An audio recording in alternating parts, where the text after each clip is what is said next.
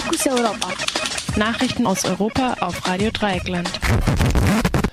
Zunächst der Überblick. Die ukrainische Pilotin wird in Russland zu 22 Jahren Haft verurteilt. Wassermangel weltweit durch Kohlenindustrie. Äh, Anschläge in Brüssel. UNHCR beendet Mitarbeit an EU-Türkei-Deal. Pilotin wird zu 22 Jahren Haft verurteilt. Nadja Savchenko, eine ukrainische Kampfpilotin, Kampfpilotin, wurde gestern zu 22 Jahren Haft verurteilt. Der Richter eines russischen Gerichts sah es als erwiesen, dass die Pilotin schuldig an der Beihilfe zum Mord von zwei JournalistInnen in der Ostukraine war. Er sagte, die Pilotin habe, Zitat, aus Hass absichtlich den Tod zweier Menschen verursacht. Zitat Ende.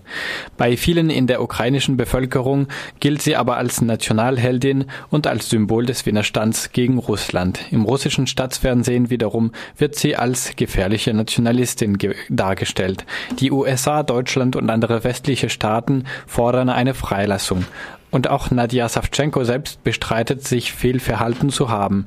Laut Anklage soll sie im Sommer 2014 der ukrainischen Armee mitgeteilt haben, wo in der, Ostra wo in der Ostukraine sich zwei russische Fernsehjournalistinnen aufhalten. Daraufhin wurden die beiden durch Granatabschuss getötet. Die Pilotin weist die Vorwürfe zurück. Sie fordert ihren Austausch gegen in der Ukraine inhaftierte Russinnen. Auch die Ukraine will die Verurteilung Verurteilung und das Gerichtsverfahren nicht akzeptieren. Der Prozess löst auch im Westen massive Kritik aus.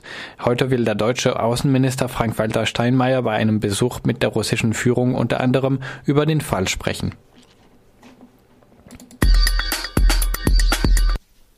In einem neuen Greenpeace-Report wird erstmals gezeigt, in welchem Ausmaß die Kohleindustrie den Menschen das Trinkwasser entzieht. Zurzeit gibt es weltweit ca. 8400 Kohlekraftwerke. Diese schaden dem Klima und der Gesundheit. Damit Kohlekraftwerke funktionieren und Strom produzieren, werden große Mengen an Wasser benötigt. Man braucht Wasser, um die Kraftwerke zu kühlen, um die Kohle zu waschen und um die Aschendeponien zu besprühen. Das Wasser wird also immer knapper, besonders in Regionen wie China oder Indien gibt es bereits Wassermangel. Dort sind nun noch weitere Kraftwerke geplant. Der Report von Greenpeace zeigt, es sollen zusätzliche Kohlekraftwerke entstehen in Regionen, die jetzt schon unter Wassermangel leiden. Schätzungen nach wird beispielsweise die innere Mongolei bis 2030 nur noch knapp die Hälfte ihres prognostizierten Wasser- und äh, Trinkbedarfs decken können. Und auch Indiens Energiewirtschaft setzt weiter auf Kohle, obwohl Indien nur über vier Prozent der weltweiten Wasservorräte verfügt.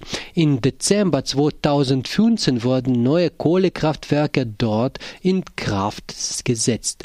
Der Greenpeace Report zeigt ebenfalls weitere Regionen auf, die knappe Wasserressourcen haben und durch die Kohlehinzug weiter gefährdet sind. Polen gehört zu diesen Ländern, denn 70 Prozent der Wasserentnahme in diesem Land wird für die Kohleindustrie verwendet. Greenpeace-Experte Carsten Schmidt sagte, Zitat, Deutschland muss der Welt mit dem Kohleausstieg zeigen, dass ein Industrieland auch ohne diese schmutzige Energieform auskommt. Zitat Ende. Anschläge in Brüssel. RDL berichtete bereits gestern Morgen von einem Anschlag in Brüssel. Es war die Rede von einer Explosion in einem Flughafen. Kurz darauf kam es noch zu einem weiteren Bombenanschlag in einer Metrostation ebenfalls in Brüssel. Insgesamt gab es mindestens 34 Tote und 200 Verletzte. Der IS hat sich zu dieser Tat bekannt. Am Montag hat es bereits Warnungen zu einem möglichen Anschlag gegeben. Es wird vermutet, dass es sich dabei um einen Racheakt handelt nach der Festnahme der am, am Freitag des Hauptverdächtigen bei den Paris-Anschlägen von November. Gestern um 8 Uhr früh kam es dann zu dem Anschlag. Eine gewaltige Explosion erschütterte die Abflughalle des Flughafens in Brüssel. Zwei Bomben wurden laut der Behörden von Selbstmordattentäter gezündet. Eine dritte Bombe hatte nicht funktioniert. Diese wurde bei den Aufräumarbeiten gefunden und von SpezialistInnen gesprengt.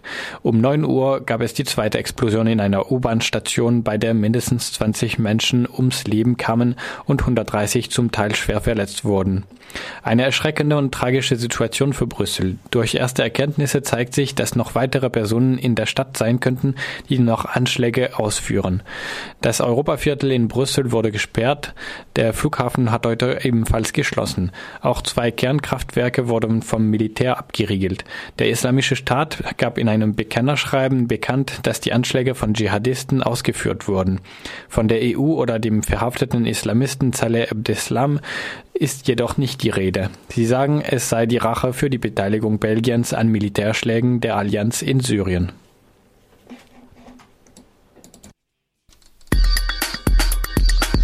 UNHCR beendet seine Mitarbeit am EU-Türkei-Deal.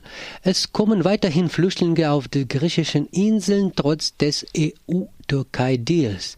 Bis sonntags war es ihnen noch möglich, zum Teil die Inseln zu verlassen. Jetzt sollen sie in Flüchtlingszentren wie in Lesbos, Chios, Samos, Leros und Kos bleiben. Dort wird über ihre Asylanträge entschieden. Äh, das nimmt jedoch Zeit. Bereits 50.000 halten sich derzeit in Griechenland auf, 12.000 in Idomeni. Dort haben gestern zwei Flüchtlinge versucht, sich zu verbrennen. Andere Flüchtlinge haben das Feuer gelöscht. Die Situation vor Ort wird immer kritischer und auch das bisher notwendige versprochene Personal, das auf die Insel kommen soll, also blieb aus. Die europäische Lösung scheint nicht so schnell voranzukommen wie vorausgeplant. Auch ist nicht entschieden, wer bereits ist, syrische Flüchtlinge im Austausch mit dem Abgeschobenen aus der Türkei aufzunehmen. Gestern wurde im Genf von UN-Flüchtlingshilfswerk eine Entscheidung mitgeteilt. Seit Sonntag seien 934 Flüchtlinge nach Griechenland gekommen und in geschlossenen Lager registriert und festgehalten worden seien. Bisher habe UNHCR die Aufnahme unterstützt, aber jetzt aber seien diese zu Gefängnissen geworden, so wurde von UNHCR gesagt. Zitat, wir haben einige unsere Tätigkeit in allen geschlossenen Zentren und auf der Insel beendet. Zitat Ende. Sie lehnten offiziell eine Inhaftierung ab. Trotzdem werden sie weiterhin beobachten, ob die Flüchtlings- und Menschenrechtsstandards eingehalten werden. Der UNHCR kritisiert den unbestützten Deal. Das waren die Fokus Europa Nachrichten für den 23. März 2016.